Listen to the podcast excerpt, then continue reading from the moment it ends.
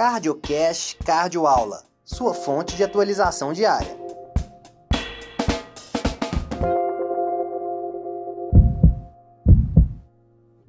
Turma, doença valvar, todo mundo tem medo, mas não precisa ter medo. Doença valvar é, por incrível que pareça, muito simples de você tratar.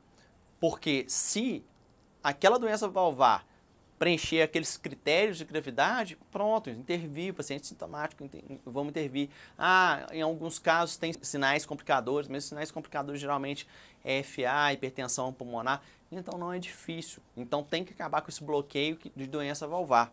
Mas vamos focar para a insuficiência cardíaca. A cardiopatia valvar reumática é a mais frequente no Brasil. Porém, isso vem mudando. Por quê? Porque as pessoas estão tendo mais acesso à saúde. Ou seja, hoje as pessoas fazem proflexia primária. Está com uma amidalite, vai lá no, no, no, posto de saúde, vai no médico, vai no pronto-socorro. Então toma uma amoxicilina, uma azitromicina, uma benzetacil.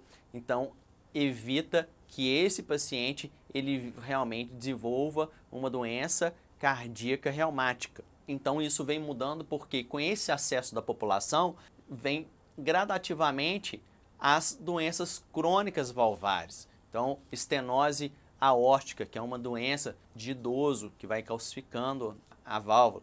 Então, isso ao longo do tempo tende a ir mudando e a febre reumática ficando cada vez com menos expressão, mas no Brasil sempre terá expressão porque a nossa população é, em muitas regiões é uma população muito pobre, muito carente, que não tem tanto acesso à saúde.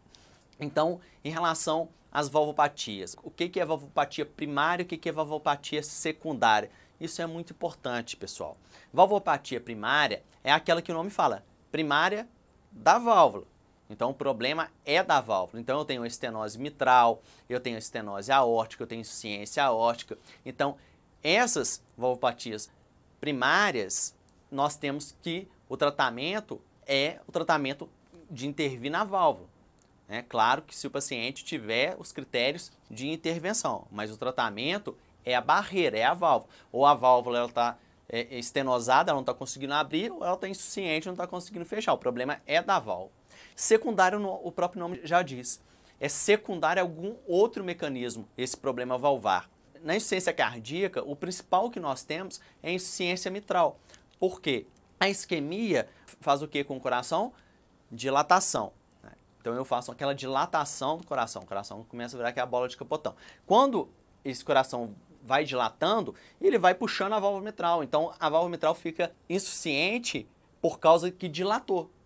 Nesse caso, se eu trato precocemente essa isquemia, essa insuficiência cardíaca, que é a primária responsável pela válvula, eu vou remodelar o coração e muitas das vezes pronto, a válvula vai voltar ao normal. Eu não vou ter mais insuficiência mitral, porque o remodelamento, o tratamento da base, que era o coração dilatado, que poderia ser por uma doença isquêmica, eu tratei, o coração recuperou, remodelou, a válvula voltou. Então a válvula já não está mais com aquele, aquela insuficiência, aquele escape. E geralmente a correção cirúrgica da, das válvulas ela acaba controlando a insuficiência cardíaca. Por exemplo, eu tenho uma insuficiência aórtica. Essa insuficiência aórtica, como o volume ele não vai e fica voltando, esse ventrículo ele começa a aumentar de tamanho. Qual que é o problema disso? Se isso for crônico, isso vai evoluindo. Se eu trato no tempo certo, né, precocemente, eu vou controlar essa insuficiência cardíaca. Eu não vou deixar esse paciente evoluir com uma insuficiência cardíaca muito grave. Né? Então, isso é muito importante.